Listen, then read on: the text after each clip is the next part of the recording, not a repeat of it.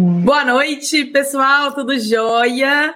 Bom, primeiramente, muito obrigada pela presença de todos vocês aqui. Estamos de volta com o programa Contrato Imobiliário na Prática. Eu tive, estive de férias nas últimas três semanas, mas agora voltando com tudo, hein, gente? Então já pode marcar nas próximas terças, todas as terças-feiras, neste mesmo horário, oito e meia da noite não tem mais férias. Já mandei a programação para a TV Cresce de, de julho inteiro, inclusive de agosto, todos os temas com que vocês me mandaram de mensagem, etc. A grande maioria eu tirei aqui da ideia de vocês. Então, sejam bem-vindos. Os próximos não tem falta, não tem férias, estaremos juntos. Bom, pessoal, e hoje vamos falar sobre escritura pública, que é algo que principalmente para quem está mais novo, no, novo no mercado imobiliário, quem está começando agora na, na corretagem, é, é algo extremamente importante, alguns detalhes, coisas que são relevantes para que você saiba, para que não tenha surpresa, para que consiga orientar o seu cliente da melhor forma possível. Ou seja, como acontece a prática do dia a dia. Bom, pessoal, e eu quero lembrar vocês também de que quem tiver, como o nosso programa é ao vivo, estamos aqui sempre toda terça-feira, quando não tem férias, ao vivo. Vocês podem, por favor, mandar o, os comentários aqui que eu consigo eu consigo, quando eu estiver compartilhando a tela, não consigo ver muito. Mas a hora que eu parar, eu paro para fazer algumas perguntas, para abrir para responder as perguntas de vocês. Então, quem estiver assistindo essa live agora, aqui no ao vivo, hoje, terça-feira, oito e meia da noite, fique à vontade de fazer, de fazer os comentários, as perguntas, que no final eu sempre abro uns minutinhos para a gente responder tá? Quem estiver assistindo a versão gravada da TV Cresce, eu sei que tanto no YouTube quanto aqui no sistema, quanto no, quanto no canal do, do Cresce propriamente dito, tem o campo das perguntas, mas eu não recebo os avisos. Então, Fiquem à vontade para me seguir e para mandar os comentários, as dúvidas no decorrer do dia no meu Instagram, que o Cresce já colocou aqui embaixo para vocês, que vai ser um prazer eu responder. As lives eu não consigo responder todo mundo, às vezes muito rápido, devido ao dia a dia na, da correria, mas eu olho todos, mando um oi para todo mundo e algumas coisas que eu não consigo responder, o que eu entendo que é importante para o nosso dia a dia, se transforma em tema e a gente conversa em próximos programas por aqui, certo? Bom, pessoal, vamos Vamos lá, vamos começar. Vou compartilhar a minha tela aqui com vocês. Acho que já um minuto. Bom, então vamos lá. Dia de hoje vamos falar sobre escritura pública de compra e venda de bens imóveis. Bom, pessoal, primeiro, eu sei que algumas coisas é, é importante até para trazermos todo mundo na, na, mesma página, algumas coisas, algumas informações daqui hoje são um pouco mais básicas, mas importantíssimas, especialmente para quem está começando, tá? Bom, Lembrando sempre que eu não me canso de falar, embora nós conversamos muito sobre o contrato de compra e venda no nosso dia a dia, nós fazemos o levantamento de todas as certidões no momento do contrato de compra e venda, tá? Ou seja, às vezes é uma venda que vai parcelar em algumas vezes, às vezes o cliente vai financiar com o próprio vendedor em 90, 120 dias, alguma coisa, às vezes acontece. E aí eu quero conversar com vocês sobre alguns requisitos da, da escritura pública. Por quê? Temos contratos de compra e venda e nós vamos fazer o levantamento, geralmente, das certidões no contrato. Porém, essas certidões têm prazo de validade. E para a escritura pública, ela tem as definições de prazo, ou seja, as certidões, mesmo que você tenha obtido todas as certidões no momento em que você assinou o compromisso de, de compra e venda, em que as partes assinaram o compromisso de compra e venda, essa, essas certidões, muitas delas, se você quiser que ela conste, porque eu sempre menciono para vocês, é, da relevância, o quanto às vezes é importante, não é obrigatório, mas é uma dica importante. É solicitar que todas as certidões constem do instrumento público, tá?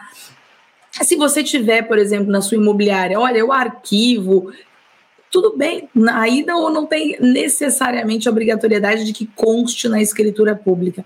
Porém, se eventualmente você tem dificuldade desse arquivo, embora seja obrigação é, dos corretores possuírem essas informações, consta na escritura que, que resolve, tá? Porém, para que ela conste, ela tem que ter determinada prazo de validade. Bom, vamos lá. Primeiro, a escritura pública. Quando eu estou falando em escritura pública, a gente tem que lembrar que todas as transferências de bem imóvel superior a 30 salários mínimos à disposição do Código Civil inquestionável, ou seja, é obrigatório a escritura pública. E aí, a, gente não pode esquecer da realidade, né? Principalmente, você vai se deparar, a grande maioria dos imóveis matriculado, regular e etc. E nesse caso, a gente vai falar da escritura pública de compra e venda de bens imóveis. Mas, Marina, e se houver alguma irregularidade?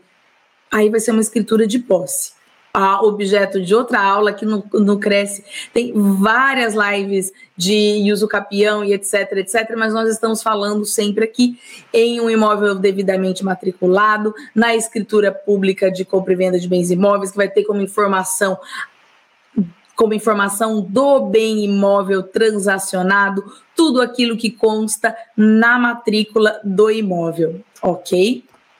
Bom, vamos lá.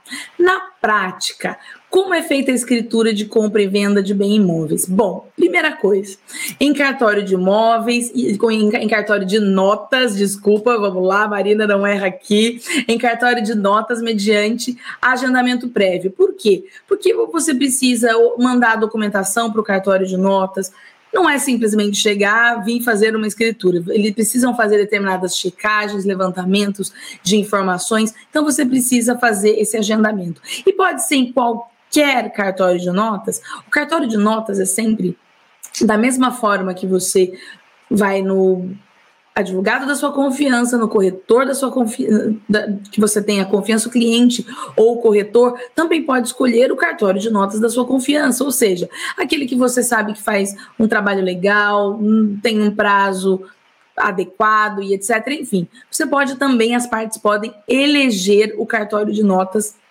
com o qual eles querem que você queira trabalhar, ok? Bom, Vamos lá. Lembrando apenas que o cartório de notas ele pode ser escolhido pelas partes, porém escolhido pelas partes dentro do estado da situação do imóvel, ou seja, desculpa, ou seja, se o imóvel está matriculado, é um imóvel que a localização dele é no estado de São Paulo, eu não vou poder fazer a escritura no Rio de Janeiro. E assim sucessivamente para todos os estados do país. Ou seja, você pode optar pelo, por escolher o cartório da sua confiança, ou da confiança das partes, ou da confiança do corretor de imóvel. Geralmente, o corretor de imóveis tem muita influência nessa, nessa escolha, até pela expertise. O, o proprietário ele vai, ele talvez não faça com tanta frequência uma escritura, porém o corretor sim. Desculpa, pessoal. Bom, então, é sempre na situação do imóvel. Vai ser sempre importante a apresentação dos documentos pessoais nesse início para fazer o levantamento, bem como as, os documentos do imóvel, tá? Especialmente o número da matrícula, todas as informações, também informação de como é o pagamento e etc. Ou seja, você inicia enviando esses documentos. Bom, para escritura de, de compra e venda, algumas informações são um pouquinho diferentes. E aí por isso eu destaquei aqui para você. Para vendedor pessoa física, aquelas informações que nós já sabemos, conversamos muito aqui, RG e CPF, cópia e originais para conferência, inclusive dos cônjuges, certidão de casamento atualizada. E quando eu falo atualizada, ela tem que ter o prazo máximo de 90 dias. Ou seja, o cartório ele geralmente faz o levantamento dessas informações para vocês, certo? Então, ele vai obviamente você vai pagar por todo por todo o custo do levantamento dessas informações, mas é importante que todas as informações estejam atualizadas. Pacto antinupcial registrado, se houver, dependendo do regime de, de casamento, certidão de óbito, se for viúva, etc também tem que ser, tem que ser apresentada. E qualificação e endereços completo das partes. Por quê? Porque a qualificação é um item importante. A gente já conversou várias vezes aqui do porquê é importante. E aí, lembrando vocês, por que, que é importante o um endereço correto, comprovante de endereço? Porque a gente sempre vai tirar certidões no, no local da situação do imóvel e também no domicílio dos vendedores. Logo, eu preciso ter uma informação clara e correta do domicílio dos vendedores. Se eles declararam que o domicílio, se os vendedores declaram que o, que o domicílio dele é São Paulo, eu vou obter certidões de, de, São Paulo. Algumas certidões ela tem âmbito nacional, outras têm âmbito estadual. Por isso a importância dessa informação, porque se eventualmente o imóvel é de São Paulo e você tirou todas as certidões de São Paulo, porém o vendedor é do Rio de Janeiro e você não se atentou com esse detalhe. Ou seja, você não está protegendo adequadamente o, o seu cliente, obtendo todas as informações necessárias para essa transação. Então, importantíssimo isso. Vendedor pessoa jurídica. Bom, número do CNPJ para tirar aquele cartão de regularidade que a gente tira na internet, que tem todas as informações, o contrato ou o estatuto social com a última alteração, ou seja, para verificar. A gente já conversou aqui, acho que alguns programas atrás sobre a venda de imóvel por pessoa jurídica e nesse programa a gente falou de alguns detalhes, como por exemplo, o porquê do estatuto social, mas especialmente o que é importante lembrar aqui para que a gente possa verificar, o cartório também vai verificar. Se a pessoa que está assinando o que, tá, que vai assinar a escritura, ela de fato tem poderes, ela tem legitimidade para é, transacionar aquele bem. Porque às vezes ela, uma pessoa, ela figura como administrador da, daquela pessoa jurídica, mas existem outros sócios. Então ela tem poder de gestão, ela pode administrar a empresa, porém ela não pode dispor dos bens imóveis da empresa. Então isso é uma informação que quando estivermos falando de escritura pública, transação imobiliária, precisamos ficar atentos. E isso, inclusive, para o contrato de compra e venda. Então, as, os contratos, é, o estatuto social, o, o, o contrato da pessoa jurídica, né, ele vai estar sempre claro com relação aos poderes e sempre vai ter uma, uma cláusula expressa com relação à possibilidade ou não de disposição de bem imóvel, como que ah, os sócios entendem que vão trabalhar com essa situação. Mas na dúvida, contrata um advogado, certifique-se, faça sempre com segurança. Ou, no caso da escritura, no caso de escritura pública, o próprio cartório vai fazer essa análise para você, tá? Bom, dentre as certidões, eu destaquei ali é, dentre os documentos do vendedor pessoa jurídica, e aí eu vou coloquei ele também RG, CPF, certidão da junta comercial para verificar se aquela alteração é de fato a última, e eu destaquei gritante ali em amarelo para vocês. Certidão conjunta dos débitos da Receita Federal e certidão negativa de débito CND e INSS. Por que isso? Porque nós temos várias outras certidões. As certidões cíveis, as certidões trabalhistas, enfim, que eu vou relembrar com vocês no, no próximo slide. Porém, por que, que essa aqui está destacado? Quando o, esses documentos, essas informações que tem aqui, elas são os documentos obrigatórios para a lavratura de uma escritura pública. Ou seja, dentre todas as certidões, que a gente recomenda, que, aliás, mais do que recomenda, eu entendo como obrigatório o levantamento de todas as certidões para cautela, seriedade da transação para resguardar as partes envolvidas. Porém, no momento da lavratura da escritura pública, o cartório de notas, dentre as inúmeras certidões, ele vai exigir apenas essas duas que estão em destaque. Ou seja, sem essas duas certidões, não lavra a escritura. Tá? Elas estarão aqui. E só essa ele vai eventualmente olhar obrigatoriamente, tá? Então, é, eventualmente uh, algum cliente, não, mas eu fiz a escritura, então eu estou resguardada, tá, tá, tudo certinho. Não, pode não estar. Por quê? Porque o cartório ele vai simplesmente fazer o levantamento dessas duas certidões, não da integralidade das certidões. Porém, caso é, você intermediador ou as partes ou a pessoa interessada faça o levantamento e elas estejam dentro do prazo legal, a gente vai conversar mais aqui bastante sobre isso hoje, porque eu acho uma informação bastante relevante com relação à escritura pública, você pode solicitar que ela conste no rol lá das certidões. Eles e aí é importante quando que o cartório vocês solicitem isso, porque as informações ficam geralmente microfilmadas, ou a, a, o número da certidão, da certidão, geralmente as, as online, o número de controle, etc., vai tudo na certidão. Ou seja, eventualmente na, ela vai toda na escritura pública. As informações da certidão estarão disponíveis na escritura pública, de maneira que, é, eventualmente, alguns anos depois, for questionada a, a legalidade dessa transação, a segurança, se a, se a transação foi feita de boa fé essas informações vão estar lá expressas, com muita facilidade de, de obtenção. Inclusive, qualquer questionamento judicial, imagino quanto facilita. Então, atenção com isso. Bom, dos, e dos compradores, porque geral, muitas das vezes eu vejo que nos, nos contratos, quando, quando nós estamos ainda na fase de compromisso de compra e venda, talvez as informações dos compradores sejam lá deixadas um pouquinho em segundo plano. Mas não, aqui para lavrar a escritura pública, o documento dos compradores também é igualmente importante. E aí quais são eles? CPF e RG, inclusive dos cônjuges, porque vai constar também no, nos dados da escritura, certidão de casamento atualizada, é, bom, pacto antinupcial, antidupcial, certidão de óbito, se no caso de for viúva, e qualificação completa em endereço das partes, tá? Bom, vamos lá.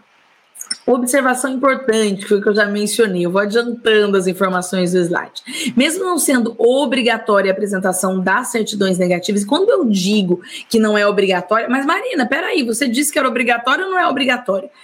Ela não é, para você lavrar, nós estamos, tudo que nós estamos falando aqui hoje, tá? É com foco para lavrar escritura pública. O que é obrigatório para lavratura de escritura pública? Então, assim, não, mas Marina, você está dizendo que não é obrigatório? Foi isso que eu disse ali.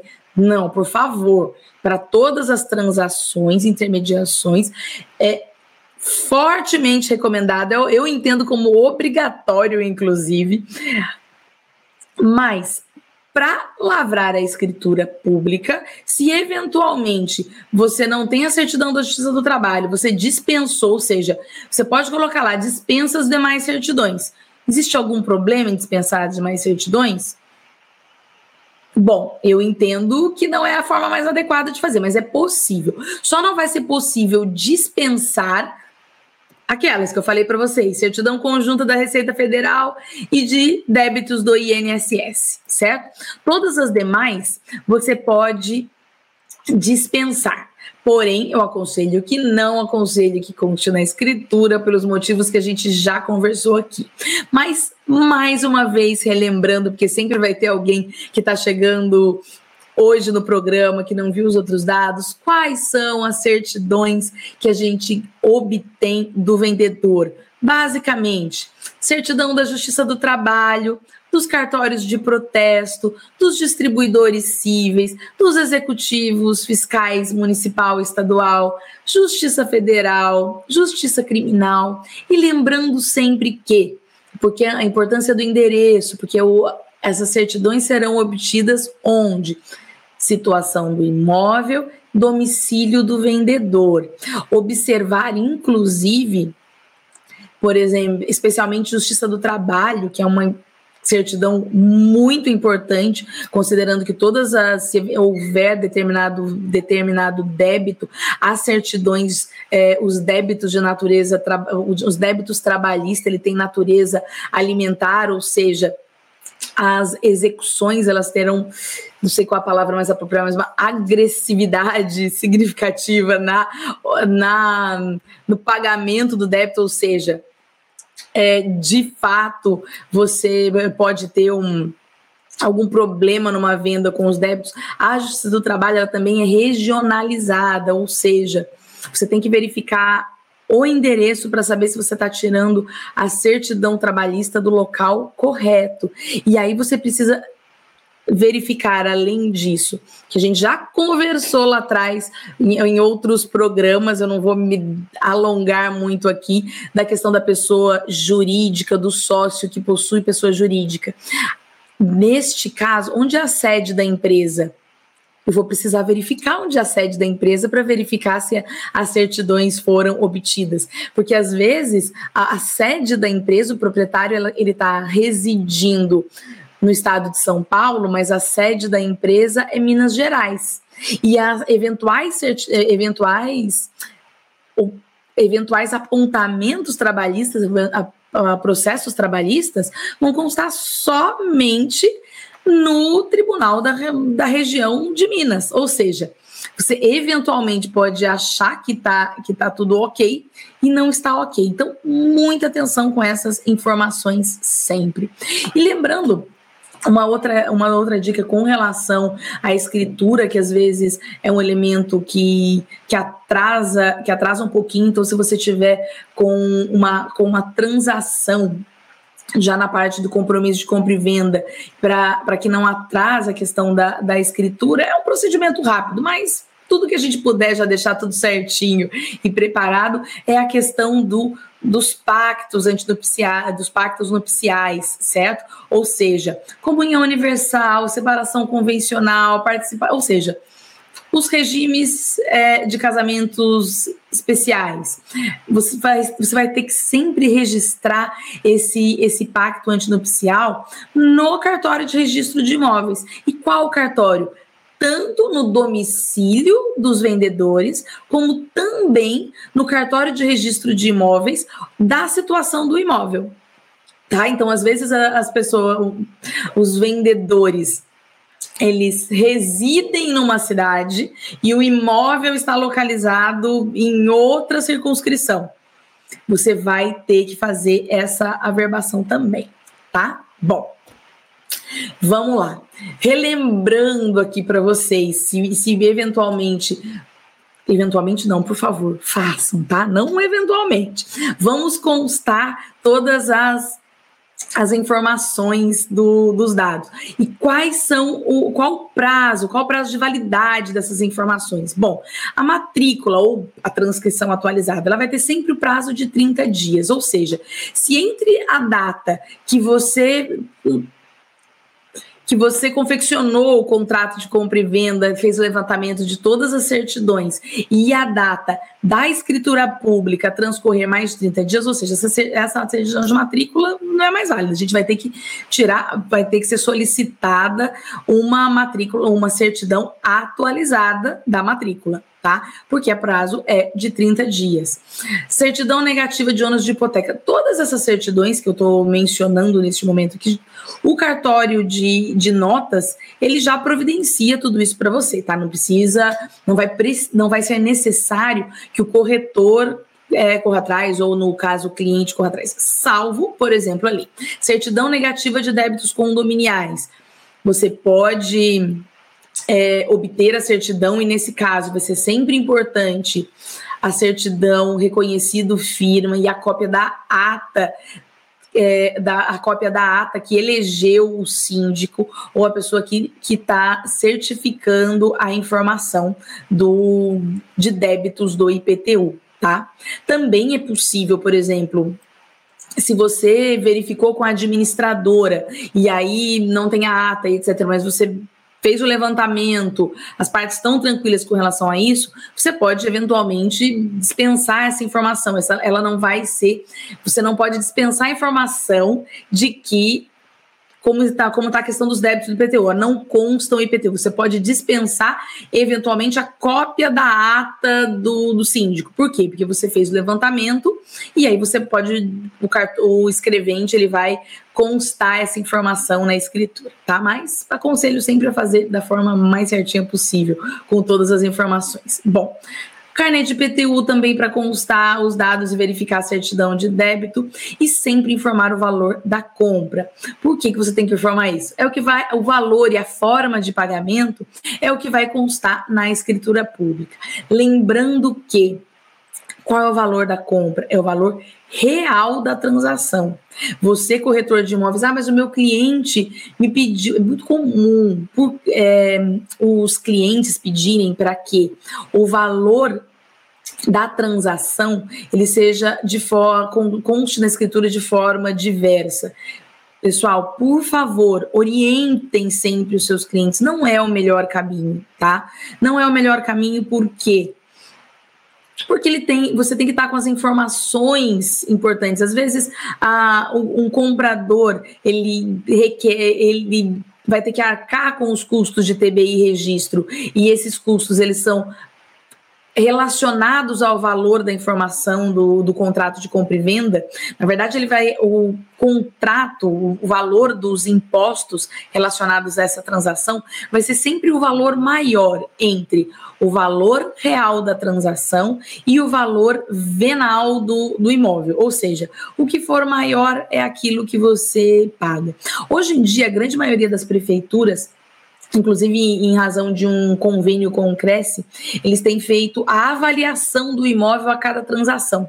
Ou seja, a prefeitura, ao invés dela simplesmente ter o valor venal, que às vezes é defasado em relação à transação, até para real recolhimento de imposto, ela faz a transação com base no valor do mercado. Então, hoje em dia está cada vez menos comum, mas se eventualmente acontecer na sua transação, os clientes é, solicitarem, e às vezes você, enquanto intermediador, e as partes se conversam, se acordam, você não tem como chegar lá e falar, não vai fazer desta forma. As partes decidem como, como transacionam e o que elas fazem. Apenas documente que você aconselhou que, que fosse feito sempre tudo pelo valor real. Sempre importante, talvez colocar uma cláusula no contrato ou um quando for questionado um e-mail formalizando a sua informação para que nunca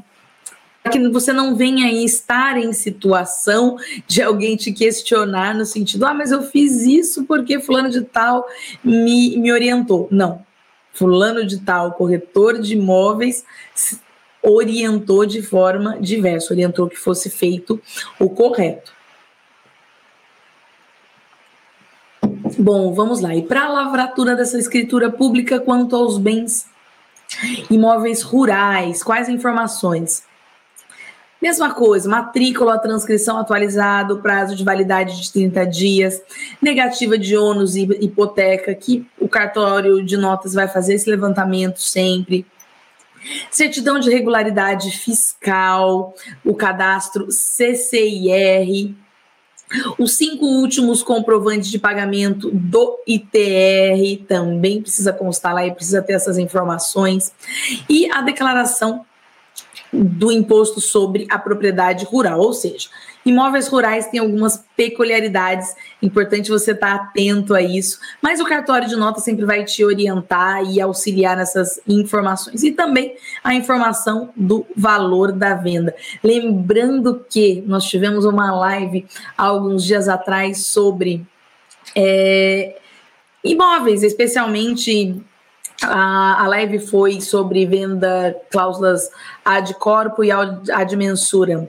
E, ou seja, as transações que são feitas pelo valor cheio, ou seja, estou comprando a casa X, independente da quantidade de metros quadrados, ou imóveis que são comprados por, pela quantidade de metro quadrado daquele imóvel, ou seja, o preço por metro quadrado, geralmente as áreas de imóveis rurais. Ou seja, se foi este, e não é regra, a gente pode ter um imóvel rural em que a metragem é meramente enunciativa, porque você, com, você comprou um exemplo aqui, a, a casa que está localizada naquele imóvel rural, aquela vista, se eventualmente aquele imóvel tiver um tamanho maior ou menor, não vai ser absolutamente significativo. Porém, como a gente está falando aqui da escritura, você pode, inclusive, indicar sempre, lembrando se foi ad corpo ou ad mensuram, essas informações,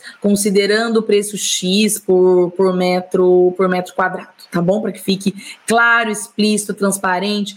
É, se você for, já colocou essa informação, eu aconselho que você coloque já no contrato de compra e venda, porque você tem mais é, detalhes, você especifica um, ou várias outras coisas. Mas às vezes acontecem algumas transações que são tão rápidas no nosso dia a dia e que os clientes simplesmente acordam. Olha, o que é possível, tá? Nós sempre falamos em compromisso de compra e venda, o que é o mais comum, o compromisso de compra e venda, um pequeno sinal ou compromisso condicionado ao primeiro pagamento, à apresentação das certidões, mas nada impede, aliás, é muito comum que os clientes, principalmente numa, numa numa transação imobiliária de um imóvel à vista, que os clientes pactuem. Olha, gostei do seu imóvel, eu vou pagar por ele um milhão, a forma de pagamento é à vista. Então faz o levantamento das certidões,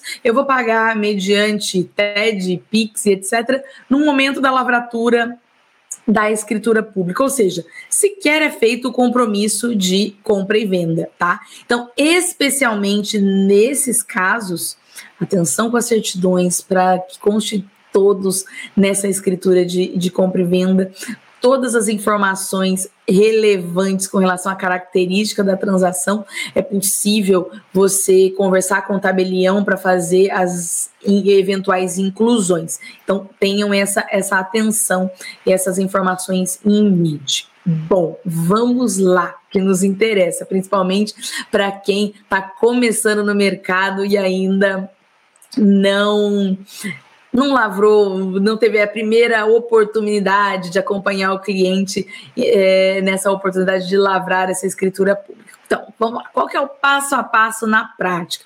Bom, fazer o levantamento de todas as certidões. Isso sempre.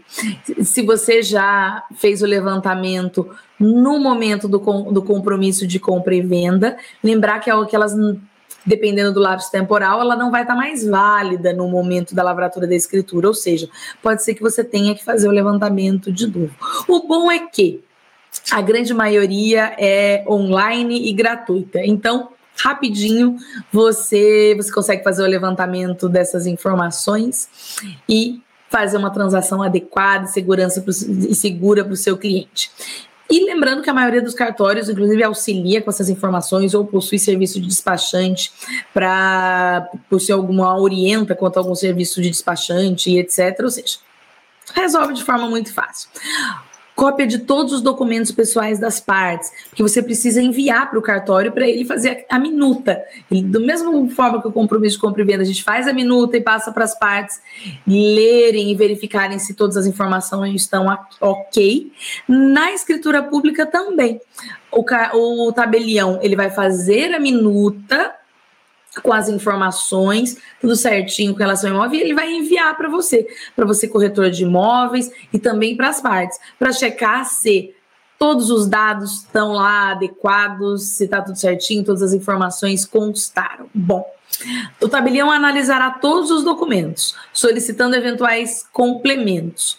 E estando ok, ou seja, a documentação está ok, ele verificou, está tudo certinho, tem todos os dados, ele vai solicitar, geralmente o próprio tabelião solicita e o pagamento você faz na conta do tabelião ou no boleto que, que é gerado, você vai lá e paga. Ele vai solicitar a prefeitura a guia de TBI. Bom, após feita todos feitos os levantamentos, checados os documentos, é, emitida a guia de TBI, tá? As partes pagam a, a, a guia de TBI, depositam os valores relacionados à escritura pública, aprovada a minuta de escritura de escritura pública, as partes, é, tanto compradores como vendedores, elas comparecem pessoalmente, portando os documentos pessoais, e é um, um ato bastante solene, é, no seguinte sentido. O tabelião ele vai obrigatoriamente, mesmo que as partes já tenham lido a minuta, aprovado e etc., não é simplesmente chegar lá e assinar. Por quê? Porque o tabelião vai ler absolutamente a escritura inteira para as partes. Se eventualmente, na maioria das vezes, as partes assinam no mesmo momento, tá? No, marcam o mesmo horário Segunda, três horas da tarde, todo mundo lá para assinar a escritura pública. O tabelião lê tanto para o comprador quanto para o vendedor e colhe as assinaturas. Porém, pode ser que eventualmente um marcou as três, o outro marcou as cinco.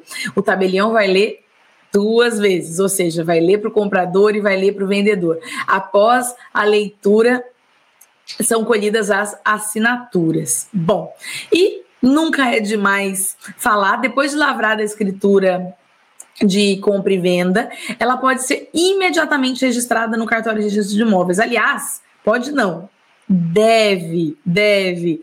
Lembrando que Uh, aliás, em todas as matrículas, nós que, que atuamos no, no mercado imobiliário, a gente já está acostumado a ver. Muitas matrículas vêm com a informaçãozinha: quem não registra não é dono. Ou seja, a titularidade dessa propriedade ela só vai ser transferida no momento do registro dessa, dessa escritura perante o cartório de registro de imóveis competente.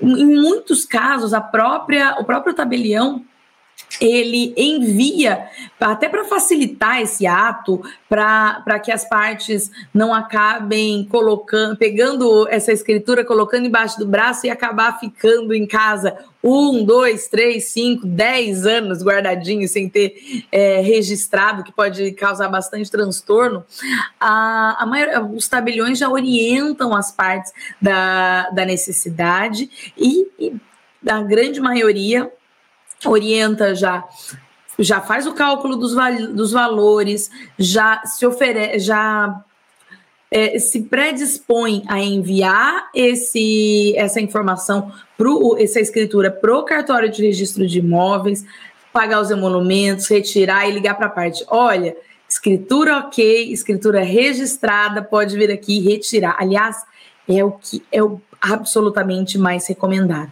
tá? Mas pode ser no tabelião, pode qualquer uma das partes pode registrar a pode registrar a escritura pública que transferiu a propriedade perante o cartório de registro de imóveis, tá?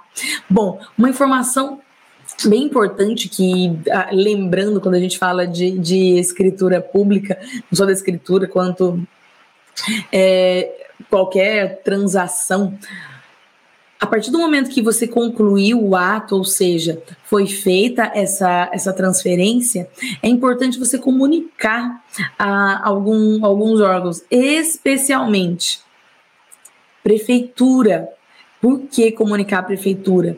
Por conta da informação do IPTU, para não correr o risco de ter algum você você é antigo proprietário, você vendeu o seu imóvel e aí o novo proprietário não pagou o IPTU. Bom, está constando lá a informação ainda do seu nome, os, os, órgãos não são integrados. Então você precisa fazer essa transferência da titularidade do IPTU. Também do condomínio. Por quê? A maioria dos condomínios já tem aquela informação hoje de, de boletos de que se você não pagar, se você atrasou o condomínio em 30 dias, o boleto já vai para protesto se você não, se você vendedor não tomou cuidado de fazer essa transferência dessas informações de PTU e de condomínio, você pode estar tá, é, sofrer com uma informação desagradável. Imagina você tendo, você vendeu um imóvel há um, dois anos atrás e está numa fase, ou há seis meses atrás, que é algo comum. Eu vendi um imóvel porque eu, eu pretendia comprar um outro imóvel de, de maior valor é, e obter um financiamento imobiliário. Ou seja, não pode ter protesto, né? Tem aquela aquela é, exigência do, dos bancos com relação às informações. E você descobre que tem vá, protesto de, é, de condomínio. Você vai ter que correr atrás, resolver. Olha o desconforto. Então, atenção. Aliás, ah, vários corretores, na embora eu não seja bom, não seja legalmente, não está disposto na legislação que é obrigação do corretor de imóveis, talvez, ou da imobiliária, fazer, praticar esses atos. Mas eu acho que é bastante educado, é, na, verdade, na verdade, mais do que, do que educado, é uma forma de carinho de cativar o seu cliente da informação. Olha, você precisa ter mais esse ato de cautela. Você gostaria que, que a imobiliária verificasse a possibilidade e a gente já faz essa transferência para você? Você mesmo prefere fazer? Mas é importante você se atentar, um, você lembrar desses detalhes e atentar o seu cliente. Isso é muito importante, isso vai te valorizar profissionalmente. É nos detalhes sempre, e por isso a, a importância desse, desse programa e por que eu, com a minha experiência, e é muito. O mercado imobiliário e a profissão da, da corretagem sempre me deu muito na, na minha vida, eu sou muito grata. Então é uma forma de, de eu contribuir com o mercado, com os corretores, com as pessoas que me ajudaram. Então, a mesma, a mesma coisa com o cliente. O cliente está lá, confiou em você para fazer aquela transação, uma forma de, de mais do que de, de zelo, mas no caso do corretor de obrigação, mas preste todas as informações, lembre dos detalhes. Isso é o que o que valoriza, o que dá um, um diferencial, o que faz aquele cliente sempre lembrar de você. Bom, então vamos lá, só para a gente relembrar algumas informações importantes que nós conversamos aqui no programa de hoje. Escritura pública ela pode ser feita em qualquer cartório de notas, é, independente de onde esteja a situação do imóvel e de onde sejam domiciliadas as partes, tá? Ou seja, o imóvel pode ser em São Paulo, eu posso na São Paulo capital, mas eu posso lavrar no interior. Eu só não vou poder lavrar em é, estados diferentes, tá? Então você pode escolher desde que dentro do mesmo estado da situação do imóvel. A base de cálculo do ITBI é, será sempre o maior valor entre o valor da transação e o valor venal de referência. Ou seja, se as partes falarem assim, ah, eu quero, eu gostaria, eu quero que conste um, um valor inferior. Mas se o valor venal for superior, de qualquer forma vai ser recolhido pelo valor venal, tá? É, sempre essa vai ser a informação.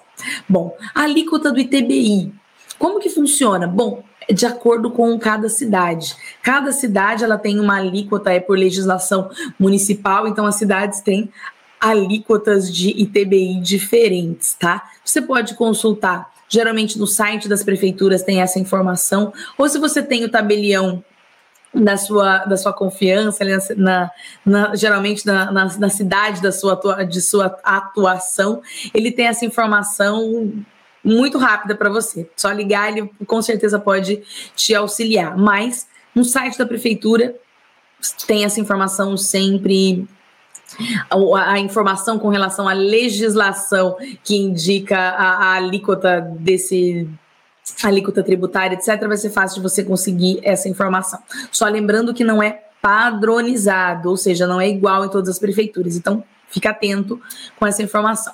Valor da escritura uh, da escritura pública do registro, eles variam de acordo com o valor do bem e conforme tabela de emolumentos. Ou seja, basicamente, tanto a, a, a, escritura pública quanto o registro, ou seja, os atos do tabelião de notas, o ato do tabelião de notas vai ser lavrar a escritura pública.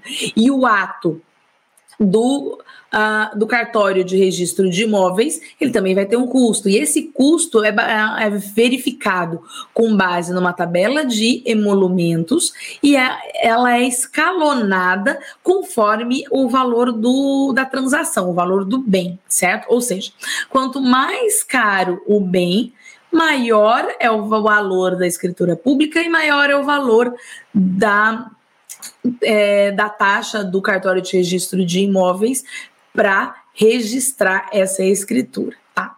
Bom, pergunta sempre frequente quando a gente conversa sobre esse tema. Quem paga o ITBI, a escritura e o registro, tá?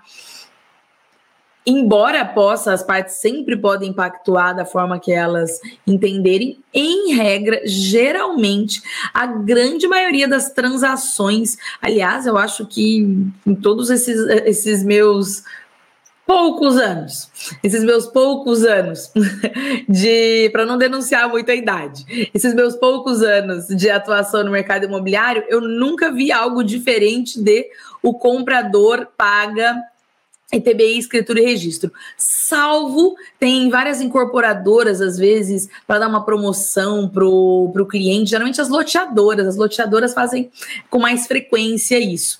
Elas dão o ITBI, elas pagam o ITBI e registro para o cliente. Mas salvo o mercado de lançamento, esses casos pontuais, quando eu falo em transação, é, mercado de terceiro, imóvel pronto, geralmente vai ser o comprador. Nunca vi algo de, da minha experiência, eu nunca nunca vi algo da, o vendedor pagar, embora possa, pacto entre as partes, tá?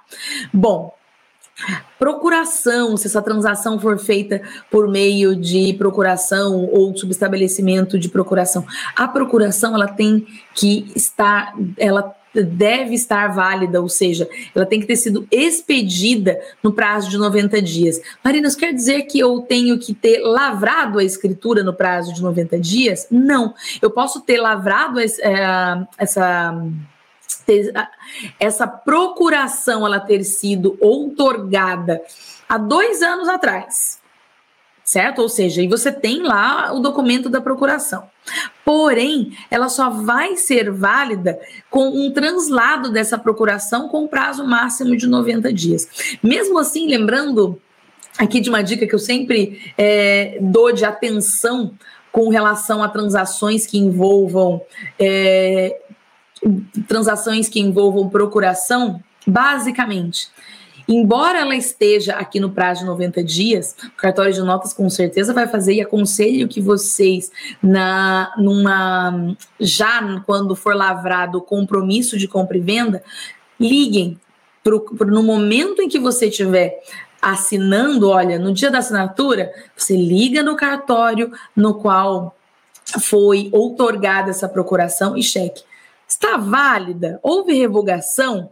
Porque você, porque a, o outorgante ele pode revogar a qualquer momento a procuração.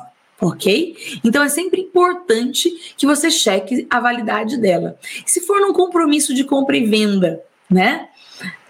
Eu chequei a validade e é por procuração, eu sempre aconselho a ao reconhecimento de firma e a, a gente tem, a, tem alguns programas aqui falando de algumas questões sobre assinatura eletrônica, reconhecimento de firma e etc. Então fica a dica. Mas Sendo procuração compromisso de compra e venda, você checou a validade da procuração, reconheçam firma imediatamente do documento. Por quê? Porque se eventualmente a procuração for revogada, embora você tenha a data ali da, da transação, você vai ter que comprovar, vai ter que.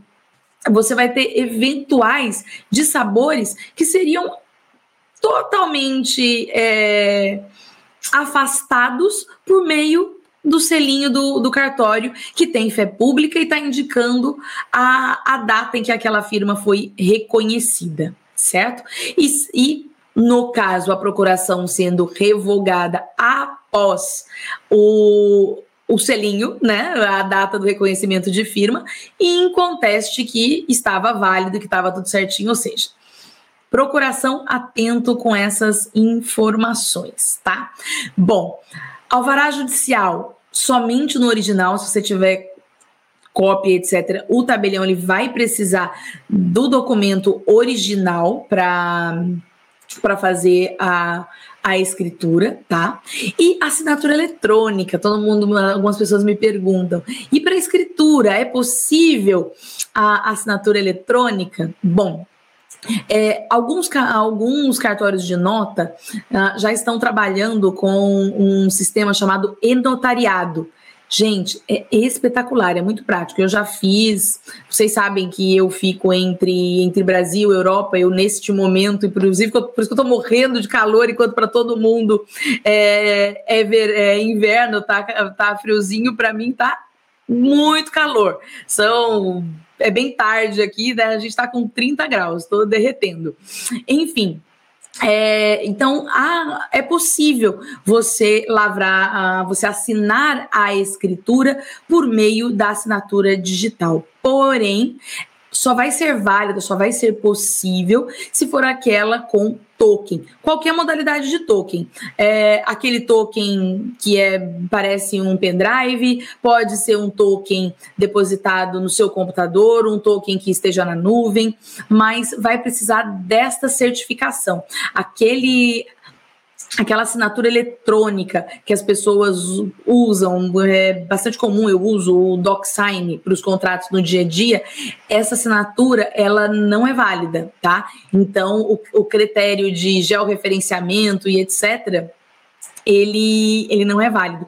E tem uma. não é válido para fins de escritura pública. Você vai ter que ter, você obrigatoriamente deve possuir o token para fazer. E é muito interessante essa. Lembra que eu mencionei para vocês da obrigatoriedade do tabelião ler a, a escritura antes da, da assinatura pelas partes? No contrato, aí trocando experiência com vocês, né? Na na escritura assinada de forma eletrônica, você vai ter que entrar online nesse, nesse sistema e-notariado, mostra a sua identificação. Lembra que eu falei da importância do documento pessoal que você tem que apresentar para se identificar e poder assinar a escritura? Você vai mostrar ele aqui na tela, informar o documento, falar os seus dados, ele confirma, e na sequência o tabelião vai ler de forma online, né? Ele vai ler toda a, a escritura e aí, a hora que você dá ok, tá tudo certinho, ele, ele envia o ele envia a informação pela no local onde você vai clicar e fazer a assinatura daquele, daquele documento. Certo? Bom, pessoal, por hoje, deixa eu fechar aqui, parar de compartilhar a tela. Vamos ver se temos se temos perguntas. Meu Deus, tem, tem várias perguntas aqui, que delícia, adoro. Primeiro, deixa eu começar no famoso boa noite para quem está aqui. Bom, Vamos lá. Boa noite, Isaías de Paraibuna. Boa noite, Maria José. Obrigada pela presença, pelo prestígio de vocês. É sempre muito bom ter todos vocês por aqui. Boa noite, Fernandes Carneiro, João Henrique, Cláudia Pires. Aliás, a Cláudia eu lembro de várias, de, se eu não estiver enganada com os nomes, eu lembro de, desse nome em várias outras lives. Fico muito feliz de vocês estarem aqui sempre. Uh, David José, boa noite também. Fer, é, Marciane Barbosa, Nelson Caldini, Jaci Divino. Pessoal, boa noite para vocês, muitíssimo obrigado. E agora vamos lá para as perguntas. Bom, é, se vocês vão colocar aqui as perguntas, posso escolher da, das várias que foram enviadas aqui. Eu vou responder aqui essa primeira, da, da Maria José, tá? Bom, se o imóvel for no litoral de São Paulo, pode fazer escritura em São Paulo, capital? Sim, pode fazer escritura em São Paulo, capital, tá? Pode fazer. Vamos lá. Olha, pessoal do Paraná, João Henrique do Paraná, boa noite para você também. Vamos ver a próxima aqui. No caso, um cliente tendo. Eu estou lendo a pergunta do Fernandes Carneiro, tá? No, no caso, um cliente tendo uma escritura no seu nome, mas ainda não registrou, ele consegue transferir o imóvel a uma terceira pessoa sem esse registro prévio? Bom, ele não vai conseguir fazer a escritura pública, certo? Então, vamos ver se eu entendi bem a pergunta. Se o cliente ele comprou o imóvel, ele, lá, ele comprou o imóvel por meio de escritura pública e agora ele quer ele quer vender esse imóvel, transferir para um terceiro, mas ele não levou esse imóvel ao registro, ou seja, na matrícula do imóvel, quem consta foi a pessoa que vendeu para ele lá atrás. Ou seja, lembra que eu mencionei para vocês que o cartório de notas, é um dos documentos obrigatórios que ele vai pedir é a matrícula atualizada? No momento em que ele pedir a matrícula atualizada, não vai constar essa informação, correto? Logo, é, ele não consegue lavrar a escritura pública, porque só pode lavrar a escritura pública, vender o imóvel o titular do imóvel. Nesse caso, Fernandes, você vai ter que orientar o cliente a registrar a escritura que não está registrada, tá? Registra a escritura primeiro, registrou matrícula atualizada, você lavra a segunda escritura de compra e venda, tá bom? Hum, Bom, a, a, pergunta do David José, a, me, a, mesma que eu já respondi anteriormente. É, a, a, escritura tem que ser feita no litoral, na capital, você pode fazer o contrato e puxar todas as documentações. Sim, você, você puxa todas as documentações, mas eu entendo que pode sim fazer a escritura é, em outra cidade. Boa noite, a aula será gravada? Sim, sempre, sempre, sempre gravada, tá? Então vai estar tá para vocês vão poder assistir de novo. Quem tem. É, esses dias eu conversei com, com um, um, corretor. Na verdade, ele, ele tem uma imobiliária e eu fiquei muito feliz. É sempre é, é legal a gente saber o quanto está compartilhando e etc. Então ele, ele me contou que ele no que no momento em que ele faz as reuniões da, da equipe, etc., às vezes ele pega uma ou outra palestra minha e coloca ah, os dias que os corretores assinam juntos e eles conversam, e eu achei muito legal. Bom, pessoal, o horário já estou estourando no meu uma hora de, de programa, então daqui a pouco as lives já caem. Quero lembrar vocês, o Cresce colocou aqui a informação do meu Instagram, então quem eu não respondi, não consegui responder a pergunta aqui, ou quem está assistindo na versão gravada, pois ficará gravado. No caso de dúvida ou outras sugestões, manda para mim é, em inbox ou comenta na, na, em alguma publicação que eu tenha falado sobre essa live a sua dúvida, que a gente conversa aqui, ajuda você, vou, é, vai, será temas de, outra, de outras lives.